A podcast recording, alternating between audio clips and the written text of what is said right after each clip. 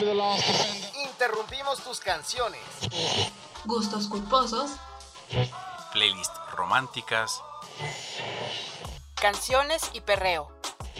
Interrumpimos los capítulos de tu serie favorita. Tus stories de amigos en la playa. Videos de bailecitos. Todo para reproducir desde el librero, el podcast de librerías Gandhi. No se te ocurra reproducir otro podcast. Sigue leyendo, sigue escuchando.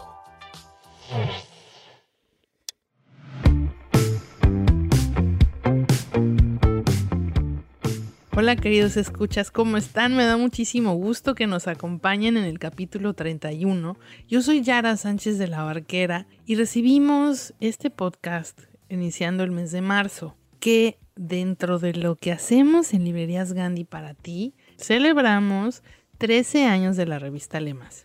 Al ratito van a escuchar un pedacito de una entrevista que realizamos para celebrar este número. En este capítulo platicamos con Yael Weiss, una joven editora, traductora y escritora mexicana. También nos compartirá su leitmotiv y nos presentará su cuento Los hijos de la Cuatlicue. Lo van a poder escuchar además en Date Cuentos.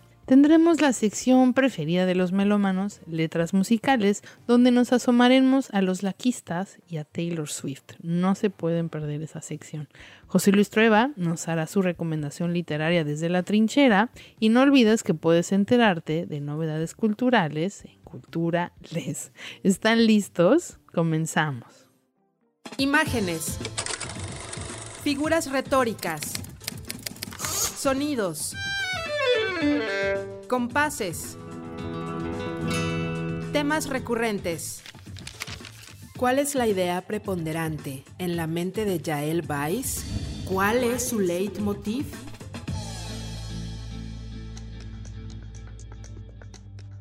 Yael Weiss casi es química. Quería estudiar neuroquímica, pero en el camino encontró que le gustaba más leer cómo se analizaban los sentimientos, comprender al ser humano a través de las letras. Por suerte, encontró su pasión en los libros. Lo que me gusta más de la ciencia es la historia que me cuentan de ella. Una joven que al principio observaba la luna y luego le hizo poemas, ahora es la editora digital de la revista de la Universidad de México, traductora de francés a español y escritora mexicana. Ella estudió en la Soborna, la licenciatura y maestría en letras modernas y obtuvo un diploma en estudios avanzados en letras francesas con especialidad en poesía francesa contemporánea en la Universidad de París. Apenas el año pasado nos regaló Las Cicadas, un libro de cuentos, y publicó Hematoma en el 2019. Cahiers de Violence en la ciudad de París en el año 2009 y Constelación de Poetas Francófonas de Cinco Continentes, Diez Siglos. Una selección, traducción y notas en conjunto con Verónica Martínez Lira. Fue becaria del programa FONCA, ha escrito en diversas publicaciones nacionales y en las revistas francesas Jointure y Rehot. Ella dice, me levanto 6 de la mañana para escribir cosas que espero publicar. Así nos lo confiesa Yael en su biografía de Twitter. Yael, me da mucho gusto tenerte aquí con nosotros. Cuéntanos, ¿por qué escribes? Pues escribo porque no me queda de otra. Traté muchísimo tiempo de fugarme de la escritura. Fui una lectora muy precoz y devoradora. También escribí de muy pequeña poemitas. Mi, tengo una abuela que que no pudo estudiar, fue secretaria, era hija de refugiados, pero que le gustaba escribir poesía y llevaba sus, poemas a imprimir, ¿no? A una imprenta que ella, pagaba los libros, nunca se le ocurrió mandarlos a una editorial y los distribuía entre sus amigos, ¿no? Ponía ahí sus dibujos y sus poemas y era para regalar, ¿no? hacía sus propias ediciones, entonces de una manera muy amateur. Entonces cuando yo iba a su casa eh, nos ponía a dibujar o yo me ponía a escribir poemas, ¿no? Y el primero, eh, hace poco me los entregó, este, antes de su muerte me, me, regresó mis poemas, me dijo, mira, esto lo tenía guardado, y el primero data de cuando tengo, veo, está escrito de su mano y data de cuando tengo seis años. Le digo, oye, pero ¿cómo es posible? ¿Cómo que? ¿Por qué lo escribiste tú? Y me dice, es que tú me lo dictaste. Por supuesto que es un poema que rima con ita, ¿no? Es florecita, florecita, ¿por qué eres tan bonita, no? Uh cierras de noche y te haces chiquita. No, o sea, ese es el tipo de ah. rima, pero digamos que empecé con eso. Pero muy rápidamente, a pesar de ese inicio precoz, me alejé de la literatura porque me parecía en realidad que la vida estaba sucediendo afuera, que eso de estar leyendo en mi casa era y tratando de escapar de las peleas de mis hermanos y de mis padres en silencio en la Ichiban, es muy significativo porque ahí buscaba en realidad jugarme del presente, jugarme del, del pues de lo que sucedía en mi casa y lo que yo quería era eh, ver el exterior. Entonces me sentí una total perdedora leyendo en mi casa. Yo lo que quería era salir este, con amigos, ver qué sucedía afuera, tener aventuras, viajar y todo eso. Entonces, en cuanto pude hacerlo, dejé por completo de leer. Dejé por completo de escribir, de no volví a escribir y me dediqué a eso, a echar fiesta, a ver gente. Y a la hora de estudiar, yo estudié, primero quise vivir en otro, ¿no? Este, quise vivir en un kibutz, ¿no? Y nada más dedicarme a recoger aguacates. Eh, cuando me puse a estudiar, primero estudié química. O sea, no, no, no volví a la escritura, sino mucho más tarde. Pero me daba cuenta también que cada que tenía una crisis, volvía a los libros. Cada que tenía como una, necesitaba tocar tierra, me ponía a leer algo. En química, me puse a leer mucha mitología y realmente me interesaba muchísimo más lo que estaba leyendo que lo que estaba estudiando. Entonces este, terminé por regresar a los estudios de literatura, estudié literatura después de química, pero no con la intención de escribir, porque escribir me parecía que solo llevaba al, al desamparo. ¿No? Leía yo a Baudelaire, leía yo a Rimbaud, eran mis, como mis poetas favoritos, pero eran poetas malditos. Claro, no es buen lugar. Decía, yo, ¿para qué quiero vivir algo tan terrible? Sufrí de depresión, ¿no? De, cosas bastante extremas y pues era definitivamente un lugar donde yo no quería habitar. Ah, Entonces pensaba que ser escritor era irse hacia la desgracia, ¿no? Hacia el sufrimiento. Yo veía que escribir, de hecho, difícil, era desnudarse frente a los demás. Y entonces yo quería ser crítica literaria, universitaria como mis padres y todo eso. Tuve la fortuna, al mismo tiempo que el infortunio, de estudiar en París, en la Sorbona. Es este, muy afortunado, pero al mismo tiempo es desafortunado porque es una escuela muy severa, muy, muy encerrada en el siglo XVII, que convierte la literatura en polvo en polvo, en algo vetusto, ¿no? En, un, en algo que está completamente desvinculado de lo que sentimos. O sea, te puedes, por supuesto, vincular con la literatura del siglo XVII, no estoy diciendo eso, y del siglo clásico, es decir, eh, es literatura maravillosa, pero la manera de estudiarla era muy vetusta, muy restrictiva, muy castrante. Entonces, este, terminé por alejarme de la universidad y dije, no, bueno, entonces no me quiero alejar de la literatura, no quiero escribir porque me hace sufrir, de hecho, cuando sufría me ponía a escribir y guardaba, ya sabes, cuando tenía como exceso de, imaginación, sentimientos, o sea, problemas, ¿no? Pero lo guardaba en unos cajones y decía, no, no, no, esto no es para mí. Y quise ser editora y entonces empecé a trabajar en editoriales, eh, trabajé en editorial Armadilla, en fin, pero eso tampoco llevaba mi felicidad. Y todo esto nada más para decirte que me di cuenta que quizás en escribir no está una vida tranquila, despojada de su sobra y feliz, pero que ningún otro lugar lo tiene tampoco. Entonces, eh, o por lo, para mí, en todo caso. Y entonces este, escribo porque simplemente no he encontrado, no encontré nada mejor, porque no puedo hacerlo de otro modo. Creo que finalmente sí es donde me siento, si no feliz, por lo menos más tranquila, satisfecha. O sea, siento que es donde estoy haciendo algo que es lo que debo hacer. Yo siento que fue mi, mi, vida hasta los 30 años, o sea, de los 10 que dejé de, bueno, 11, 12 que dejé de leer todo el tiempo y escribir poemas chiquitos para, ¿sabes? Poemas de niña, para concursitos de la escuela y cosas así. De los 12 a los 35 o 30 quizás, fue todo un detour para volver en realidad a, a ese lugar que del que partí y al que, y que me daba tanto miedo, ¿no? Que era el de la literatura. O sea, fue todo un detour para no escribir y al final eh, aceptar que, pues que eso es lo que mejor me vincula conmigo misma, ¿no? Y con el mundo. Entonces, soy una escritora tardía, empecé a publicar bastante tarde y creo que tiene que ver con, con, toda esta vuelta que di para llegar en realidad al lugar donde está, ya estaba y no quería estar, o no sabía que quería estar, o tenía dudas de si es ahí donde quería estar. Claro. ¿Y cómo llegó a ti escribir los cuentos de, de las cicadas?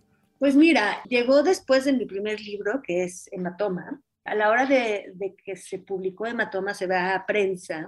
Yo estoy terriblemente angustiada porque es mi primer libro, al menos en español, porque escribí uno que se publicó en Francia en francés cuando estudiaba allá. Pero digamos que es mi primer libro en español que va a publicarse en México, que van a leer mis conocidos, y me da una terrible angustia decepcionarlos a todos. Entonces, pienso que debo escribir inmediatamente otro libro, porque si este primer libro es un fracaso, por lo menos puedo decirles que estoy escribiendo otro o que ya viene otro y sacarme de la manga el backup, ¿no? El refuerzo, el de, sí, no, este no salió muy bien, pero el primero, cuidado, ya tengo otro y este van a ver que va a ser mejor. Y entonces, eh, dentro del libro de Hematoma, había un cuento que, me, que al releer, o sea, al reconsiderar el libro me parecía importante, me, llamaba, que era el de, se llamaba Sábado en Familia, que era de una niña, bueno, una adolescente de unos 13 años, que se hambrea, ¿no? Quiere ser muy, muy flaca, le da miedo eh, está angustiada ante los cambios de su cuerpo, que va engrosando, ¿no? Le van creciendo los pechos, y entonces está en conflicto con su cuerpo de mujer, pero también con los modelos de mujer a los que, a lo que se le presentan, ¿no? Está el modelo de su, su madre y las amigas de la madre, y está también una personaje flaca con la que platica, ¿no? Que es una mujer ya de cierta edad, que es a todas luces anoréxica, que tampoco come, que es flaca como la muerte, ¿no? Y de hecho representa la muerte en realidad. Y entonces este, ahí se pregunta ella, bueno, ¿realmente quiero ser así o, quiero, o qué tipo de mujer quiero ser? ¿no? ¿Qué tipo de mujer? Entonces, me pareció, eso, al releer eso, me puse a pensar que estos conflictos de identidad con el tipo de mujer que queremos ser, eh, me habían pasado mucho en la vida y le pasaban a gente que yo conocía, ¿no? Que nos confrontamos con una idea de lo que debemos ser o lo que queremos ser, pero en realidad estamos en la duda. Y otra vez, ¿no? En, todo el tiempo en metamorfosis hacia algo, este, siendo, siendo algo y en metamorfosis hacia otra cosa, y siempre en conflicto de hacia dónde o hacia qué. Entonces este, se me ocurrió, quise más bien escribir varias historias con diferentes personajes mujeres que se confrontaran a eso, a un problema, que de pronto se vieran confrontadas al tipo de mujer que querían ser o a lo que ellas pensaban que eran, que, la mujer que era. Y las quería de diferentes edades, desde la niña que no está a gusto con el rol de niña frente al más prestigioso rol de niño, que tienen sus hermanos o que tienen eh, los niños en la escuela, que pueden jugar de una manera un poco más salvaje y más corporal, que a ella le atrae mucho eso.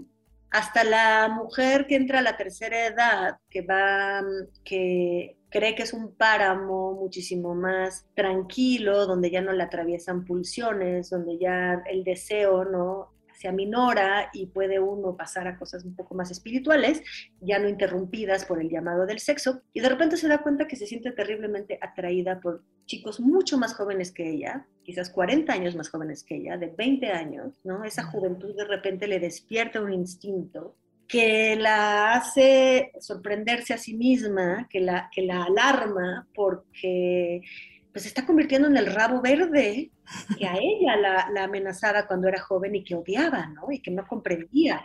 Ella misma, o sea, la cougar en cuestión, porque hoy en día les podemos decir cougar, se descubre cougar sin querer ser cougar y eso la hace entrar en conflicto, ¿no? Esa no era la idea que se hacía de una mujer madura. Y entre, ellos, y entre estos extremos, pues pasamos por mujeres de mediana edad o de o ligeramente jóvenes, eh, que se confrontan a la idea de ser una mujer fiel o no, cuando creen que la fidelidad quizás es, es donde reside la, la felicidad ¿no? y la tranquilidad. Eh, mujeres que se preguntan si, o que no se preguntan, ¿no? que se entregan al alcoholismo, por ejemplo, a una relación de, de alcoholismo, para precisamente no tenerse que preguntar nada ¿no? ante ante el hijo ajeno, ¿no? Ante el hecho de ser madrastra, por ejemplo, de, un niño y no querer ser madre. En fin, digamos que son mujeres, para mí todas, ¿no? Las que quieren en realidad matar a su marido, ¿no? En el hombre que debería estar muerto, las que de repente se dan cuenta que tienen un deseo de liberarse, ¿no? Que, siempre han sido mujer sometida y tranquila y de repente se dan cuenta que no, que hay vida afuera, ¿no? Que entra en conflicto con lo que siempre pensaron que, que querían de su vida. Entonces eso es, en realidad, las cicadas, una exploración de distintas personajes, mujeres de distintas edades, ante que se confrontan y viven con su identidad, ¿no? Y con la idea que tenían de lo que era ser, es ser mujer o lo que querían que fuera ser ser mujer. No, está maravilloso. Y lo podemos encontrar en Elefanta Editorial, ¿verdad? Así es.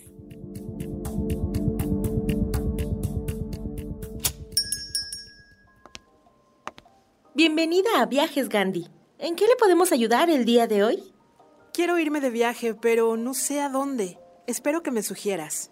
Mm, veamos lo que tenemos por aquí. Le puedo ofrecer un viaje entre Argentina y Chile llamado En la Patagonia, por Bruce Chadwin.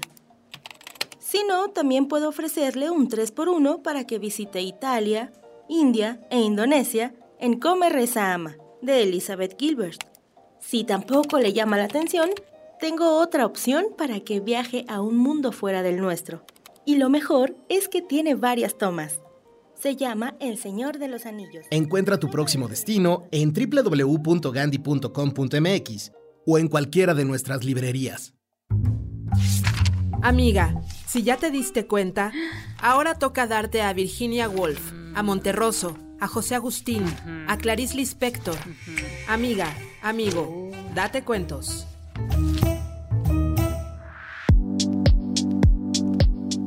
¿Qué ole? ¿Cómo están? Oigan, ¿sí saben qué quiere decir qué ole? En realidad es ¿qué le hubo? ¿Qué le pasó? ¿Cómo anda su merced? ¿Ya se le casaron los hijos? Bueno, en fin, es como una presencia del pasado en una palabra sola que seguimos usando. Bueno, este pasado nos persigue. Se nos puede aparecer en el momento menos esperado. Es más, hay veces que nos acompaña como una sombra y lo repetimos sin darnos cuenta. El pasado es así, una presencia absoluta, un hecho que nos marca todos los días. Pero bueno, olvidemos esto por un instante y pensemos en un mundo distinto, en un mundo de los que crea Yael Weiss. En Los hijos de la Cuatlicue, ella nos ofrece una mirada del pasado absolutamente distante, brutalmente distinta de la que tenemos. Nos habla de un tiempo en que los hologramas de los dioses aztecas eran coleccionables. Un tiempo en el que la sangre que corría por las escaleras de los templos aztecas podía mirarse como oro líquido. Y, para acabar de enrarecer aquello, es un momento en el que los trajes y los cascos, si se abren, provocan la muerte. Yael, cuéntanos sobre tu cuento los hijos de la Cuatlicue. Fíjate que Los hijos de la Cuatlicue es un cuento que me encarga mi amigo eh, Daniel Guzmán, que es un artista que respeto muchísimo y cuya obra admiro. Él siempre es muy cercano a la literatura, de hecho en sus dibujos, que son siempre un poco torturados, un poco oscuros, muchísimas veces incluye frases de autores, de sus autores favoritos, ¿no? Eh, incluye reflexiones, o sea, está en diálogo permanente con la literatura. Y tiene una serie que se llama El hombre que debería estar muerto, que de hecho tengo un cuento en las cicadas que se llama así. Eh, tiene una serie que se llama El hombre que debería estar muerto, que tiene que ver con ciencia ficción, que tiene que ver con viajeros en el tiempo. Y entonces nos encargó escribir algo así. Entonces yo escribí dos cuentos. Escribí uno, que es el que publico en las cicadas, y escribí donde apenas entra la ciencia ficción, yo no soy muy de ciencia ficción. Y luego dije, ¿sabes qué? Vamos a hacer, vamos a explorar un poquito más lo que es la ciencia ficción y sobre todo lo que es el viajero en el tiempo, muchísimo más en el espíritu de Daniel. Y entonces pensé en, en mezclar eso con una obsesión que tiene Daniel con eh, los dioses prehispánicos.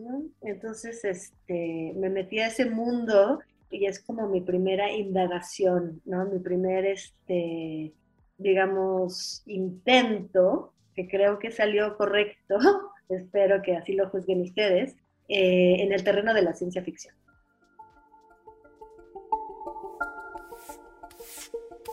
Fue el sonido inesperado de una escoba lo que me sacó de la postración. La tristeza que me provocaba la muerte inexplicable de Rowena me tenía en un estado de insensibilidad aletargada y blanda, pero esta irrupción sonora me estremeció e hizo correr de nuevo la electricidad por mi cuerpo. La persona que barría debía estar parada sobre la capa más exterior del escudo de protección de mi domicilio. Aún así, el chasquido de su escoba me llegaba clarito y me provocó unas sensaciones físicas potentes. El calendario de renovación de los escudos de la colonia había coincidido con el accidente mortal de mi única hermana, la que yo tanto quería. Me complementaba perfectamente y sin ella quedé, de la noche a la mañana, como un recipiente sin tapa, inservible. Dos semanas después de la ceremonia funeraria, que ni siquiera pude ver porque las lágrimas me empañaron el visor, escuché desde mi cama los ruidos de las máquinas y la herramienta. Tardé en hilar este hecho con las reparaciones que habían anunciado por las bocinas instaladas en las calles del barrio, en las casas y hasta en los oídos de la gente, lo cual en el momento me pareció intrusivo e impertinente. Los alcaldes se tomaban demasiadas libertades ante nuestra pasividad de vecinos, pues no teníamos ya ni la fuerza ni las ganas de reclamar. Aborrecíamos vernos a la cara, así que bajábamos la vista cuando salíamos a la calle, lo cual de por sí evitábamos al máximo. Con una buena cantidad de bit dólares, mis padres financiaron una segunda investigación policial, pues no era creíble que alguien como mi hermana muriera así nada más, sobre la acera, sin traje protector como una pordiosera o una loca. No tenía ni 100 años y su cara aún era de niña. Rowena seguía creyendo en los dioses, como los chiquillos para jugar. A lo largo de nuestra adolescencia, de la que apenas salíamos y que truncó con su muerte, me contó de los antiguos mexicas y los dioses que habitaron la misma ciudad que nosotros. Conocía las hazañas de cada uno, aunque de seguro inventaba algunos detalles por el amor a una historia bien contada. Esas divinidades eran como viejos familiares suyos, haciendo y deshaciendo el mundo a capricho. Coleccionaba hologramas en muchas dimensiones de Tezcatlipoca, Huitzilopochtli, Coatlicue, que era su favorita, y otros más que no recuerdo. Rowena aseguraba que los sacrificios humanos eran lo único capaz de producir el pavor sagrado, algo que nosotros no conocíamos por el exceso de protección que recubría nuestras vidas. Ver correr la sangre por las escalinatas de las pirámides, me aseguraba, era como mirar oro líquido. La segunda investigación policial fue una estafa. Era obvio que no iban a encontrar una falla en el sistema, así que repitieron que ella se quitó el traje de motu propio. Mentira, Rowena no iba a arriesgarse de esa manera a un asesinato banal. Ella era partidaria de la vida y fue paciente conmigo, su hermano mayor. Tres veces encontró y destruyó las pastillas de eutanasia que conseguía en el mercado negro. El día que quise saltar por la ventana, luchó físicamente conmigo para que no lograra deshacerme del traje protector. Era fuerte la ruina, así que me lanzó ella misma hacia la calle, diez pisos hacia abajo, con el traje aún puesto. Salieron las bolsas de aire y no me pasó nada. Ahora, por reglamento, cada edificio contaba con su propio escudo protector. Y ahora no había Rowena a quien abrazar y besar con la lengua. Fue hacia el final de la primera jornada de reparaciones sobre el escudo de mi domicilio que escuché por primera vez el sonido maravilloso de la escoba. ¡Una escoba! Me devolvió a una época pasada, hacia al menos un siglo, cuando la abuela barría las estancias y los patios de la gran casa donde vivíamos todos juntos. Nos aseguraba que su propia abuela barría y que era una tradición antigua. Los sistemas de limpieza ya eran automáticos, pero aún así ella lograba juntar algún polvito en su recogedor. Nos los mostraba a los niños como un gran tesoro. La abuela no pudo venir en persona a la ceremonia funeraria de Rowena, porque, con sus más de 300 años, ya no salía de la inmovilidad ni de su esfera protectora. Me gustaba visitarla porque aún así, bajo las capas aislantes y el dispositivo adiabático, se miraban claramente sus ojos maliciosos y felices de vieja sabia. Pero ¿quién usaba una escoba hoy en día? Quizás las láminas antinucleares desprendían unos cristales que atascaban las aspiradoras atómicas. No me importó la razón. El chasquido rítmico me transportó lejos de mi pérdida y de unas ansias que no calmaban las medicinas. Tardaron una luna entera en reparar y limpiar mi envoltorio doméstico, el capullo que me protegía con toda mi tristeza. A la hora de la puesta del sol, la escoba invisible barría el escudo, pero también mis dolores, mis apegos, mis remordimientos, me dejaba como liso. El día en que los obreros pasaron a la casa siguiente y no escuché más su presencia, descubrí que ya tenía fuerzas suficientes para levantarme e ir al cosmos por unos tragos. Viajé en transbordador rumbo al centro sin prender mis monitores ni revisar los mensajes. No tenía ganas de ver a mis padres de 200 años, destrozados por la muerte tan extraña de Ro. Mi hermana tenía la mejor tecnología en escudos. No podía explicarse que estuviera sin protección. Ya nadie moría de enfermedad, y para vivir plenamente unos 400 años bastaba con protegerse de los accidentes, del instinto autodestructivo que los genetistas no lograban erradicar del todo. Yo fui un tiempo la prueba de ello, y de uno que otro asesino, porque el impulso homicida seguía anidando en algunos humanos a pesar de los esfuerzos de la ciencia. El Cosmos era un bar tradicional de luces fluorescentes, barra de argón y estantes de ametista sintética. Debía su fama a las centenas de botellas de vidrio de diferentes formas y tamaños, donde se preservaba el alcohol como antaño. Lo atendía el vato, un mestizo de cabello largo hasta las pantorrillas, y una nariz aguileña de color oscuro, más tostada que el resto de su rostro. El día que lo interrogué al respecto, me juró que el diseño de su nariz lo escogieron sus padres, no él. Cuando quería que le creyeran, el vato cerraba el ojo derecho en un gesto de complicidad que me hacía sentir en confianza. Hacía mucho que no me paraba en el cosmos y me dio gusto ver que no había cambiado. Dame un whisky doble de esa botella, pedí, señalando un ejemplar de la bebida vintage. ¡Qué buena selección! Pero qué mal te ves. Sirvió la bebida en un vaso de vidrio, lo cual era aún más vintage. La pasó por el temperaturizador y la puso frente a mí sobre la barra color morado. Eché una mirada cuidadosa por el espacio del bar. No había ningún sospechoso, salvo quizá la pareja arrellanada en una esquina. Eran dos muchachos extremadamente jóvenes, de unos 40 o 50 años. Las mesas vacías de pronto mudaban de color, como si cambiaran de posición en espera de ser ocupadas. Era demasiado temprano para que el cosmos cerrara las puertas y nos quitáramos los cascos y los visores, con una libertad que ahora solo se permitía en los domicilios privados.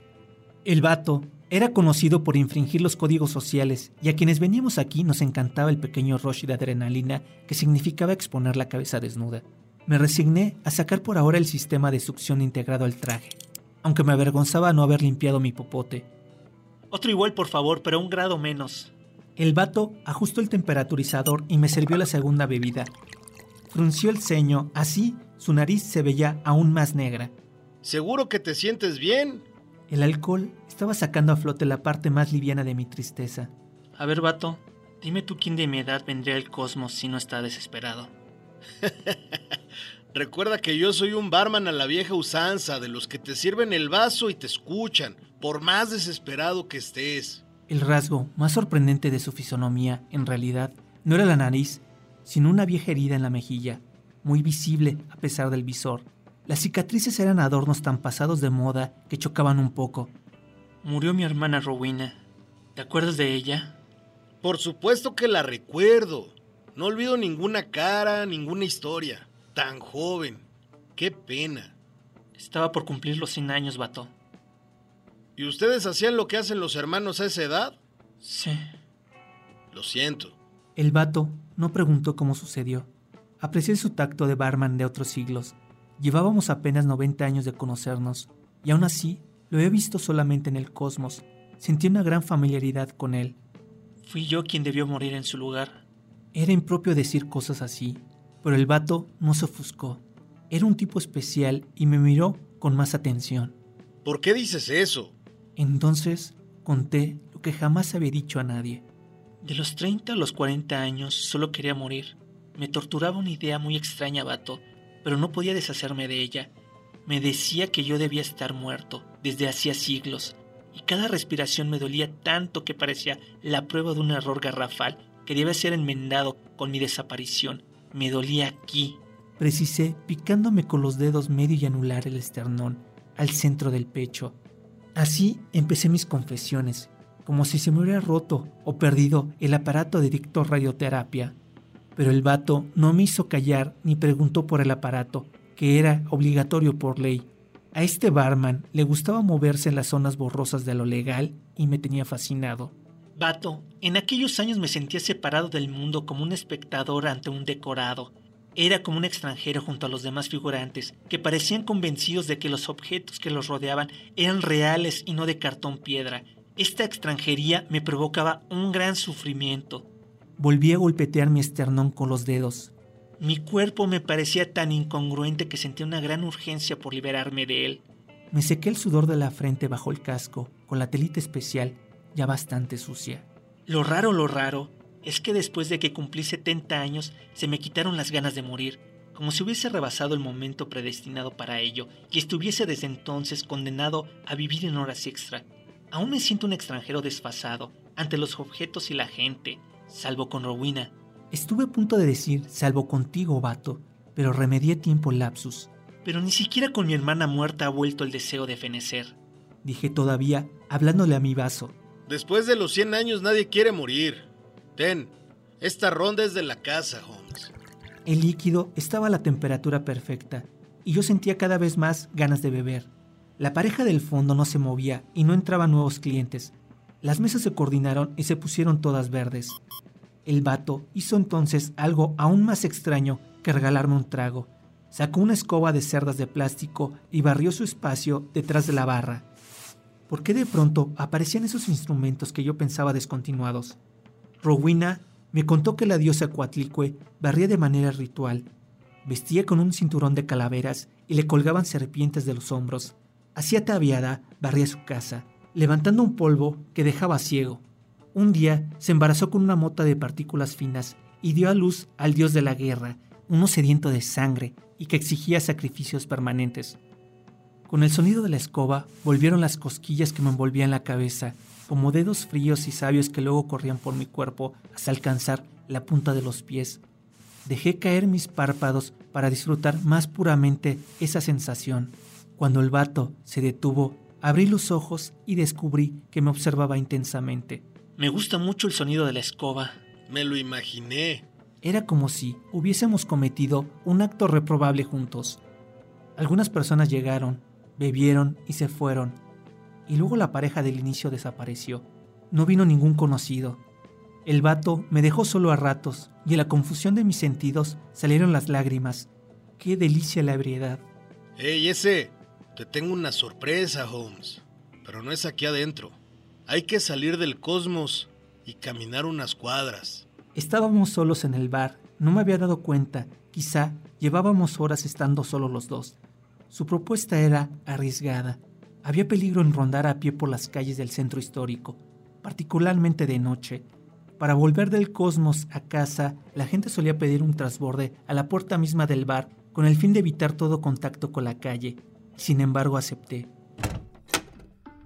Ni un alma circulaba por las avenidas. En las aceras corría el agua con cloro.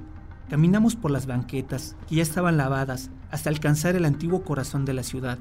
En el área donde estaban los restos del templo mayor y las ruinas de la catedral, había una escuadrilla de hombres con el uniforme del municipio histórico.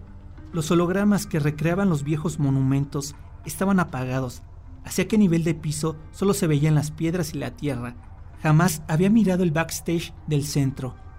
Pero no fue eso lo que me pasmó, sino que los hombres estaban barriendo. Sentí la contractura en el corazón. Nos sentamos sobre una piedra grande, probablemente un resto de la catedral.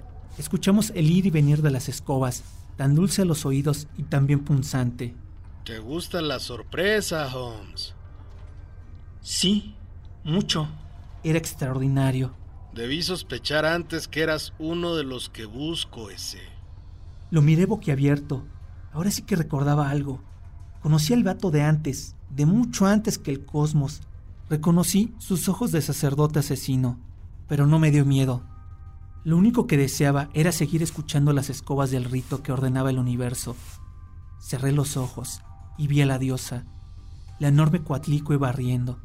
¿Cuánto tiempo tendremos que vivir esto? No lo sé. Yo también me siento cansado. Algo salió mal ese. Levanté el cuchillo de obsidiana y ustedes cinco ya no estaban. Pero... yo no sé nada. Ya sé que no sabes. Te lo he preguntado muchas veces. ¿Por eso me quería morir a los 30 años? Tú también siempre preguntas lo mismo. Lo que cambia es que te haces cada vez más viejo. No entiendo. Quítate el casco y abre tu traje. Obedecí sin protestar. El sol estaba por levantarse. Escuché más nítido el ruido de las escobas, me barrían el alma. Mis penas me parecían poca cosa. El vato se reclinó hacia mí con amor, como si fuera a besarme. Lo único que me hubiera gustado cambiar después de tantos siglos de morir así era el dolor intolerable en el pecho. Lo sufro intensamente a cada vez, desde antes de que me entierren el cuchillo. Celebrando 13 años de lemas entre diosas. Mucho antes de que Gilgamesh fuera adorado en Sumeria o Zeus llegara al Olimpo, ellas eran todopoderosas. Ellas eran las dueñas de la noche y las cavernas. De su voluntad dependían los rebaños y la recolección. Ellas controlaban el cosmos y regían la vida de las aldeas y las primeras ciudades. Dios era mujer y sus huellas están a la vista de todos. Las esculturas prehistóricas que revelan la fertilidad y los poemas que en la antiquísima Uruk cantaban la historia de Ishtar apenas son una muestra de lo que ocurría en aquellos tiempos. Sin embargo, algo pasó. Las diosas fueron derrotadas y recibieron la condena del silencio y las sombras. Tan brutal fue su castigo que la confluencia del día de Venus y el número 13 se convirtió en el augurio de lo funesto. La celebración del 13 aniversario de Leemas no podía alejarse ni desentenderse de aquellos acontecimientos. Algunas de las diosas que hoy nos acompañan debían marcar el destino de esta entrega. Por eso invocamos al poderío de Shirley Manson. Debido a esto nos sumergimos en las palabras de Svetlana Alexievich, Amelie Nothomb y Verónica Murguía. Y por supuesto también nos preguntamos por su encanto, por la belleza y lo inmortal. Y para cerrar, conversamos con uno de los autores más populares de nuestros días, John Boyne. Este número que abre el año 13 es una invocación a las diosas, a las mujeres que nos iluminan y nos abren caminos, a las poderosas que nos cubrirán con sus palabras y sus acciones. Demos pues paso a las diosas. Puedes ir por tu revista Lemas a tu Gandhi más cercana, o bien que llegue en línea a través de gandhi.com.mx y que llegue hasta tu casa.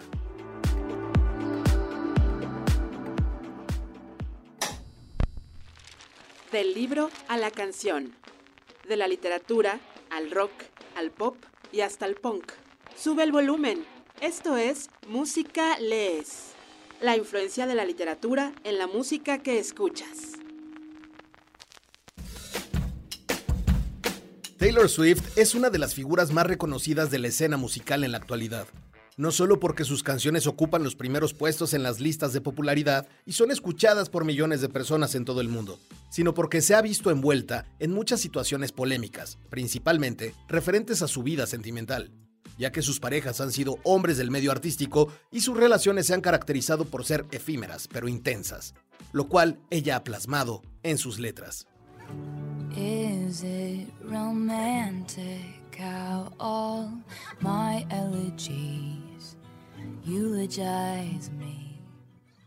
En el 2020, Taylor lanzó un disco titulado Folklore, el cual sorprendió a la crítica ya que sus composiciones demuestran una madurez que podemos observar en temas como The Lakes. La canción está inspirada en los poetas del lago, también conocidos como los laquistas, un grupo conformado por William Wordsworth, Samuel Taylor Coleridge y Robert Southey, que se asentó a las orillas del Windermere para elogiar a la naturaleza y dejar un eminente legado artístico y espiritual que prevalece hasta nuestros días.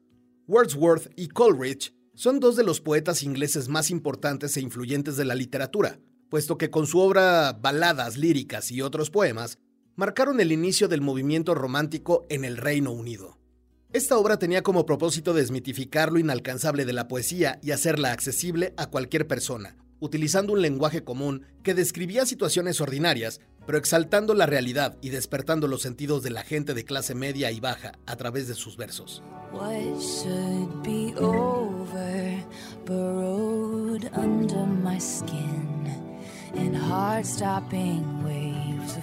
En la canción de Taylor, observamos un juego de expresiones que hace referencia directa al gran poeta del siglo XIX, William Wordsworth. Ella se cuestiona el valor de sus palabras, que en inglés se pronuncia como el apellido del escritor. También nos cuenta sobre este lugar idílico, alejado de la civilización y lo importante que es reconectar con la naturaleza para mantener un equilibrio emocional, tal como lo menciona Wordsworth en su poema, Iba solitario como una nube, en donde, embelesado por las visiones de Narcisos, confiesa la felicidad que le provoca esta imagen, que es como un bálsamo para el alma. Con esta lírica moderna, Taylor Swift se escapa a un espacio utópico donde puede crear lejos de los medios de comunicación y la tecnología, buscando sus propias visiones de ensueño, tal como lo hizo Coleridge siglos atrás y nos regala este acercamiento a la belleza de la poesía romántica que nos remite a otros tiempos muy distintos a nuestra realidad actual, pero en donde los sentimientos, inquietudes y añoranzas son las mismas que hoy en día.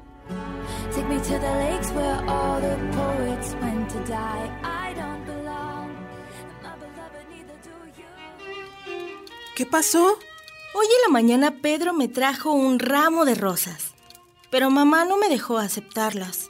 ¿Sabes qué me hubiera gustado hacer con ellas? ¿Quién es Pedro?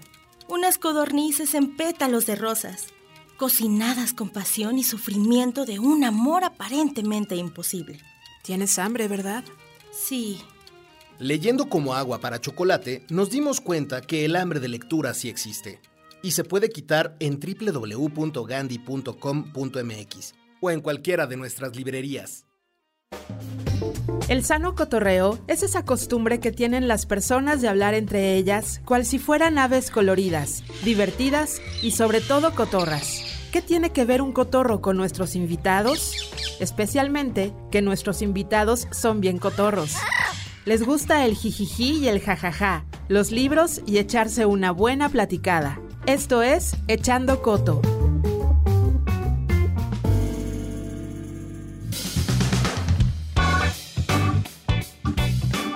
Ahora quisiera platicar contigo en Echando Coto. Vamos a conocerte un poquito más a través de tres preguntas. Te pido que me des tres números del 1 al 10. Dame tu primer número. Oye, esto es como un libro que abre sin saber de qué va a tratar, me gusta. A ver, el número pues 3. Yael, Wise, nunca, nunca. Completa la oración. Eh, pues se da por vencida. Qué bueno, eso es bueno saberlo. ¿Desde chica siempre? No, me quise dar por vencida muchísimas veces, me quise quitar la vida muchísimas veces, pero ahora, como después de pasar por eso, eh, ya no, o sea, como que fue pasar la cima de una montaña y ver un paisaje diferente y ahora ya no me doy por vencida.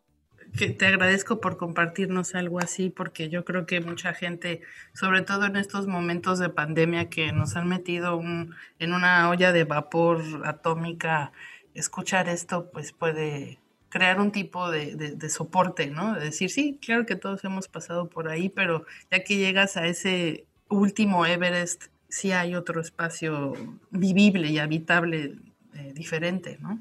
Pues te diré, ¿eh? lo, que, pues, lo que sucedió más bien es que a veces todavía pienso, uy, pues debía hacerlo cuando todavía tenía la fuerza de hacerlo, porque la fuerza para, o sea, se dice muchísimo que la fuerza que uno revierte contra sí mismo para destruirse es incluso mayor que la que uno emplea para destruir a alguien más, ¿sabes? Como en las guerras, en, o sea, los homicidios se ha estudiado que necesitan una fuerza menos dura, digamos, menos extrema que la que se usa para atentar contra sí mismo. Y me parece que ese momento en el que yo tenía esa fuerza y esa desesperación pasó y ahora ya no tengo esa fuerza, ya no me, o sea, simplemente mi instinto ya no me lleva a esos extremos, ya, no sé, quizás la madurez, ¿no? También ir entrando en, en una edad más tranquila, entonces, ahora que ya no tengo esa fuerza y que ya estoy aquí, que sé que no me voy a quitar la vida, pues no me queda otra más que no rendirme y seguir adelante, ¿no? Sí.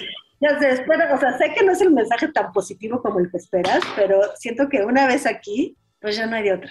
O sea, si ya, si ya no puedes salir, pues no te queda de otra más que seguir, de hacer lo mejor que puedes en lo que estás. Pero si al principio mencioné una fuerza destructora y dije, hablé casi de homicidio, más bien hablé de guerras y homicidios, es porque precisamente lo que te lleva al suicidio y lo que te lleva a la muerte, a desear la muerte tuya o de los otros, es una fuerza de destrucción. Y lo que tú mencionas es amor, o sea, vivir es sentir amor por los demás y por sí mismo.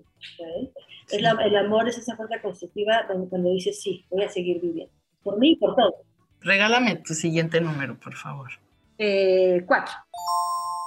¿Cuál es tu primer recuerdo con la literatura? Mi primer recuerdo con la literatura, estoy sentada en una Ichiban, mis padres están, eh, mi padre está al volante, mi madre está de copiloto y mis hermanos están peleando atrás, gritando y siendo insoportables. Y yo tengo entre manos un libro de una colección que se llama la colección rosa para niños, que se llama Oui, oui va a la escuela. Era un libro en francés porque eh, vengo de una familia que emigró de Francia y trato de leerlo y me duele la cabeza y trato de como escapar de esa situación en la Ichiban y me cuesta una terrible trabajo avanzar por esa primera página, me cuesta muchísimo eh, ligar las letras entre, ¿no? Y formar las palabras, me duele la cabeza y de repente ya estoy en la página 2 y de repente en la 3 y de repente ya me estoy leyendo el libro completo a una velocidad increíble y lo termino y a partir de ahí me leo toda esa colección de, de, este personaje Wiwi, ¿no? Que es para niños, yo creo que tengo en ese momento siete años. Ay, increíble. Gracias, Wiwi. ok, dame tu siguiente número. Uno. Si tuvieras que vivir uno de tus cuentos, ¿cuál escogerías? Este, viviría en el, en el de las cicadas, justamente, el cuento que se llama Las cicadas, que es un, es, es un mundo que está vibrante, vivo, que, es, que suena, que nos recuerda en permanencia estos bichos que son como, bueno, estos insectos que son como, que son una, especie de cigarras, nos recuerdan en todo momento la urgencia de la vida, la urgencia, ¿no? la urgencia de vivir, eh, de vivir y de la metamorfosis permanente, ¿no? Estos salen de tierra salen de la tierra eh, para cantar, reproducirse, echar huevos y morir, ¿no? Entonces es un canto de, amor, de urgencia y al mismo tiempo de muerte. Y, ese recuerdo permanente de la naturaleza que, se hace presente en el paisaje sonoro, me gusta, me inspira, me hace recordar el vínculo a la naturaleza, ¿no? A, a lo que pertenecemos. Y como este caminar de la vida sigue, la naturaleza sigue, entonces nosotros estamos en ese.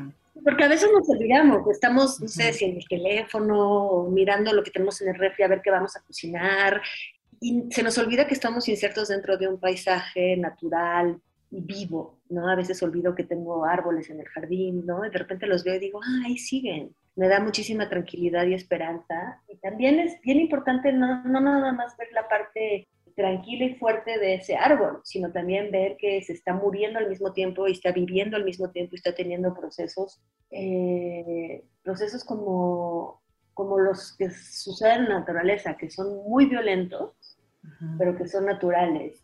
Y eso le da como muchísima belleza y, nos hace, y me hace para a mí sentirme integrada a, a esas fuerzas.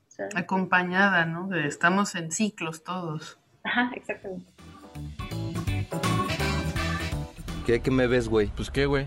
Pues que tengo pintados monos o qué, Pues ahorita, güey, tú pues, y yo, güey. quieres? ¿Qué? una vez, güey, no me empujes, una vez, güey. Ya, güey, ya, güey, son amigos, ¿Y este güey qué? Tú no te metas, ¿Qué quieres, güey? ¿Qué te pasa, güey? no, güey. Órale, ¿Qué quieres, güey? Bueno, ¿qué onda, güey? Leer incrementa tu vocabulario. Librerías Gandhi. We will gain the inevitable triumph. A través de las letras y de su voz, José Luis Trueba Lara nos lleva por las historias que están en la historia con H mayúscula. Pásale. Esto es Desde la Trinchera.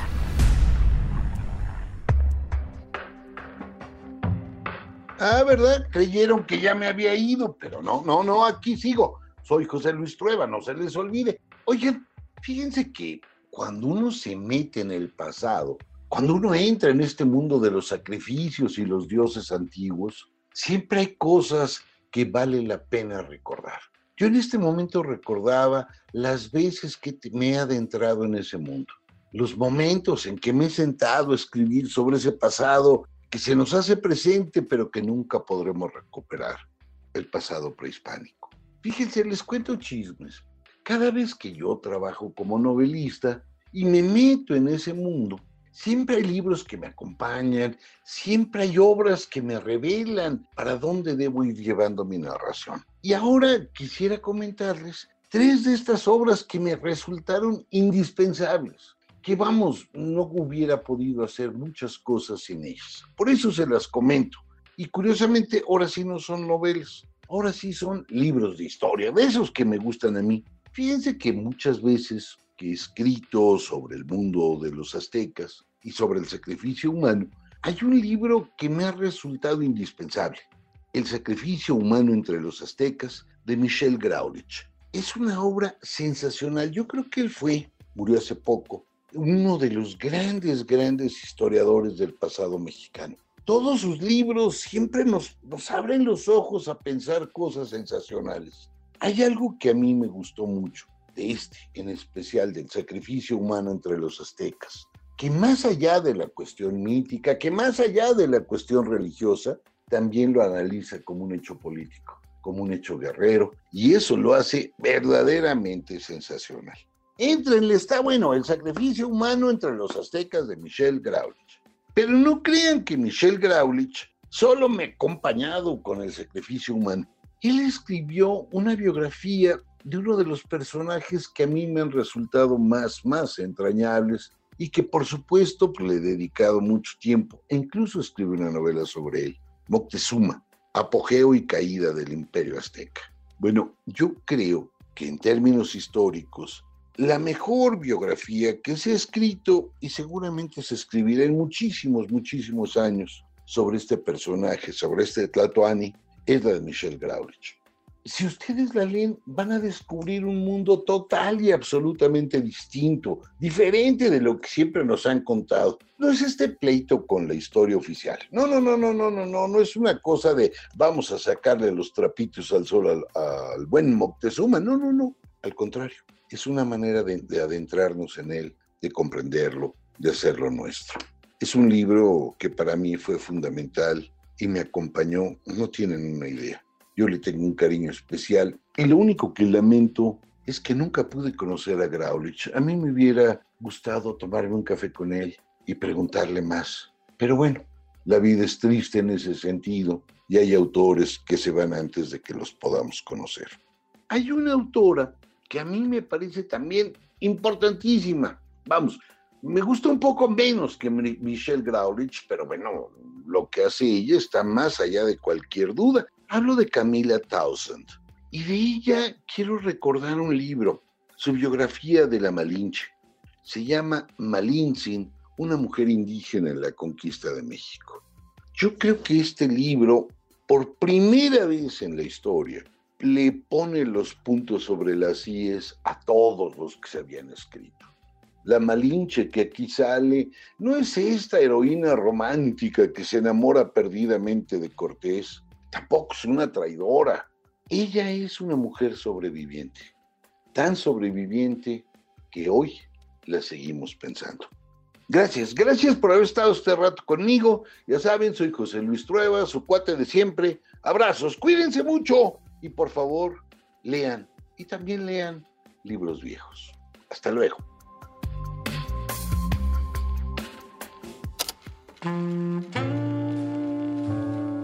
Entonces, ¿qué vamos a hacer esta noche? No sé, tú dime, ¿qué quieres hacer? ¿Y si leemos poesía de verso en beso? ¿No prefieres ir con mis amigos y después a mi casa?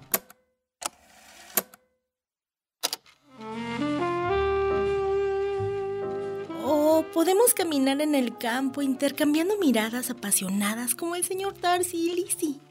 ¿Mm? No sé quiénes son, pero podemos preparar unas miches.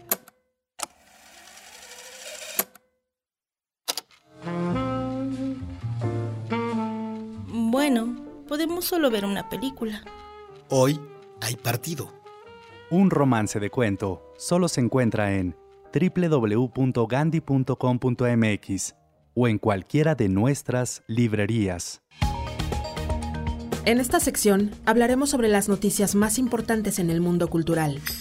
Comentaremos sobre las novedades editoriales y tendremos entrevistas con actores y personajes de la cultura mexicana e internacional.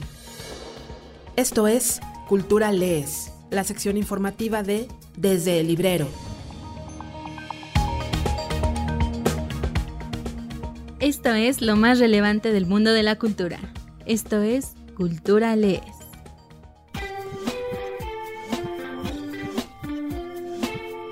La portada de nuestra edición del aniversario número 13 tiene una cantante ícono del rock y activista escocesa, con más de 25 años tan fuerte y sabia como su propia galaxia. Shirley Manson, vocalista de Garbage. Charlamos con ella y esto fue lo que nos contó.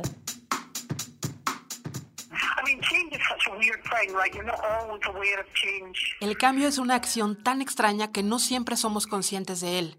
Pero creo que incluso el hecho de que las mujeres en México ahora tengan la capacidad de protestar y movilizarse juntas es algo grandioso. Cuanta más conciencia tengas, menos podrán continuar las ataduras. La conciencia es clave. Y creo que las redes sociales realmente están ayudando a las sociedades para que las mujeres tengan otro rendimiento. En realidad significa que cambiemos juntos y cambiemos la forma que amamos y no significa que queremos que los hombres salgan de nuestras vidas o que no puedan seguir desempeñando un papel significativo en estas o en la vida del gobierno o en los negocios. En cada área se debe sembrar el cambio. Lo que parece que no entendemos es que todo lo que estamos pidiendo es un asiento a la mesa, que durante siglos se le ha negado a la gran mayoría de las mujeres.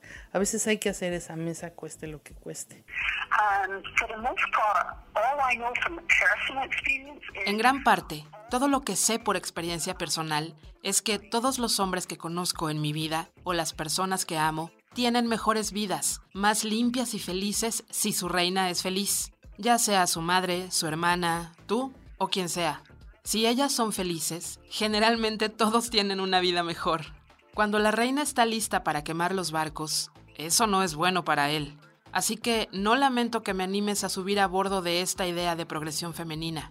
Es importante para todos, para todos nosotros, y lo más importante, para nuestros hijos. Porque estamos cambiando los estereotipos y la narrativa de generaciones y generaciones. Si las mujeres toman el lugar que les corresponde, los hombres en nuestra sociedad volverán a ocupar el que les corresponde también. La verdad no es tan complejo.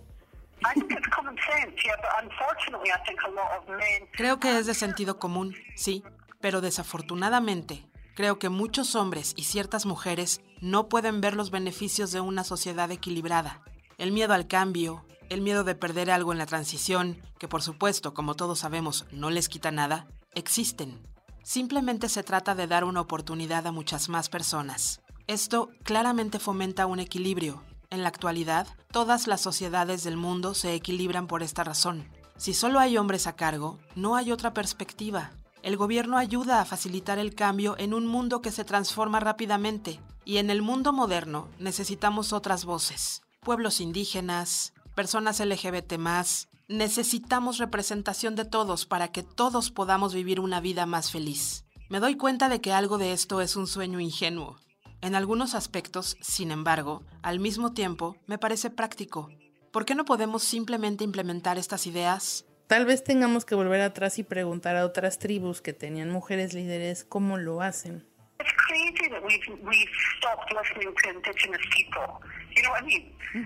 Es una locura que hayamos dejado de escuchar a los indígenas. Una locura. Los gobiernos actuales están equivocados. Y algo tiene que cambiar. Porque en todas partes existen problemas increíbles.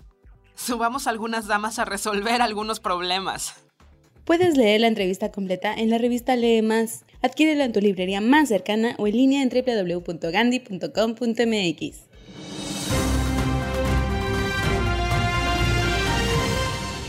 Buonasera. Buonasera. What have I ever done to make you treat me so disrespectfully? 50 aniversario del Padrino.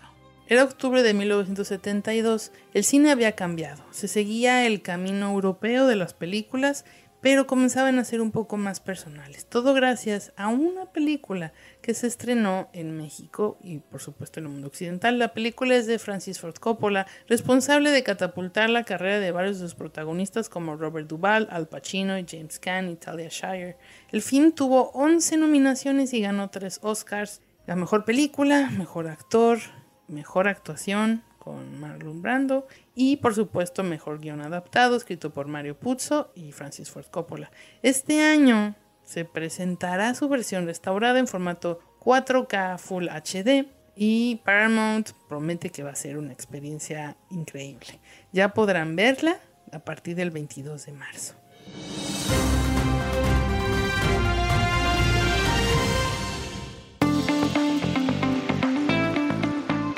Estas son algunas recomendaciones que pueden encontrar en nuestras mesas de novedades editoriales y en gandhi.com.mx. Bajo la sombra de los lobos, de Alvidas Specas, por Tusquets. Como de la oscuridad, como un juego de sombras y de luz, como una película en blanco y negro, aparecían las esquirlas del pasado, invierno de 1946, un invierno de posguerra, frío y terrible, tiempos de desolación. Podemos notar en la prosa de la pluma del autor que resalta su versión de poeta y nos lleva por un episodio olvidado de la historia. Una infancia que conoció la crueldad, pero también el heroísmo y la esperanza. Nos sitúa en la época cuando acababa la Segunda Guerra Mundial. Las mujeres y los niños alemanes de Prusia Oriental quedaron abandonados a su suerte ante el avance victorioso del Ejército Rojo, en medio de aquel terrible invierno, cuando las mujeres trataron de ayudarse entre sí, mientras algunos niños se atrevieron a cruzar los bosques y la frontera para alcanzar a Lituania, y una vez ahí, pedían comida y trabajo a los granjeros, esperando regresar con lo que consiguieran. Esos niños conocieron la crueldad, la violencia, pero también la amabilidad y la solidaridad incluso el heroísmo. A esos niños los llamaron los niños lobo. Will de Will Smith y Mark Manson en Editorial Planeta de Libros. Cualquiera que haya crecido en los 90 vio al príncipe de rap o alguna de las películas que hizo Will Smith. En este libro vamos a conocer otra faceta importante de él, donde se muestra con su lado oscuro y vulnerable. ¿Cómo? El tipo que se le pasó salvando el mundo por más de una década comienza su libro con un capítulo titulado Miedo. Así es, Will Smith con la ayuda de Mark Manson decidió escribir sus memorias. Y en esta ocasión nos lleva un recorrido desde su infancia hasta su 50 aniversario. En este repaso por su vida habla de manera franca sobre su familia y hace un retrato de las personas más importantes con las que se ha cruzado en su camino. Sus hermanos, sus padres, su abuela, sus amigos, las personas que creyeron en su talento por primera vez, sus parejas, sus detractores, todo. Will nos toma de la mano y vamos descubriendo con él sus talentos, observamos también cuáles fueron sus pesadillas y cómo logró desarrollar de alguna manera el desenlace para llegar a tener una conciencia más tranquila. Ahí estaba sobre las espaldas de generaciones anteriores que habían luchado con sacrificio ante las adversidades. Era el bendito heredero de un largo linaje de afroamericanos que se esforzaban por tener una vida estable, con educación y de clase media en Estados Unidos. ¿Qué iba a hacer yo con todo eso? Solo necesito un gato de Alberto Montt, por Planeta de Libros.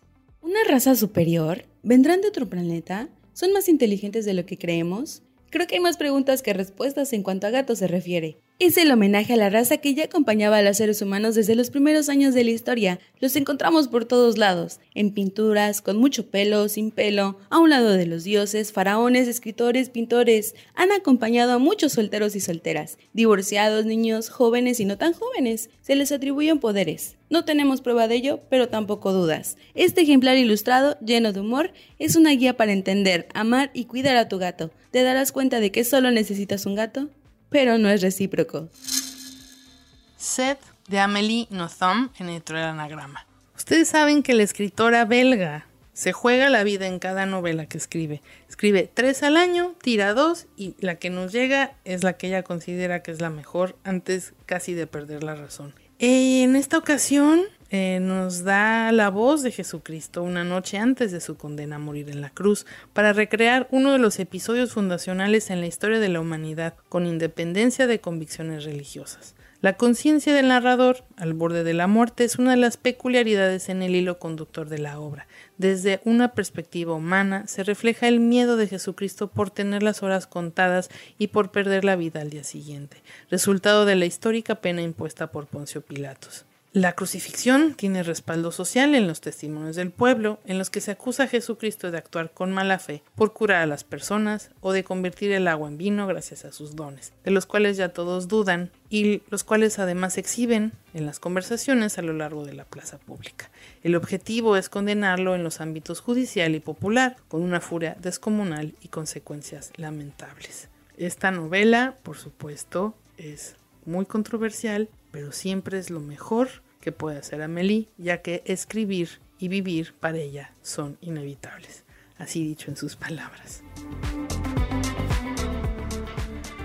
Hola, me llamo Ana y soy alcohólica. Desde que dejé de tomar me siento así como... Así. Pero... Eh, ¿No? Proyecta, proyecta. Este, o sea, sí, es como si, ¿no? Sí. Bien, bien, ¿Sí? bien, bien. Leer incrementa tu vocabulario. Librerías Gandhi.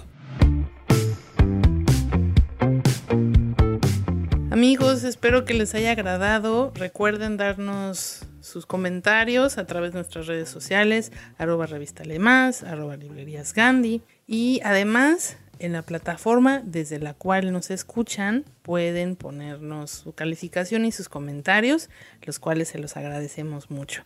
En el siguiente capítulo vamos a platicar con otra escritora mexicana, con Jasmina Barrera. Y nosotros nos vamos de volada porque vamos a partir el pastel por los 13 años. No se olviden de consultar la revista y todo lo que hacemos para ustedes en revistalemas.mx y máscultura.mx, además de nuestro canal de YouTube, Revista Más de Librerías Gandhi, donde cada semana les tenemos entrevistas y recomendaciones. Nos vemos en el siguiente capítulo. Hasta la próxima. Gracias por escuchar. Te esperamos en el siguiente capítulo de Desde el Librero. Sigue leyendo, sigue escuchando.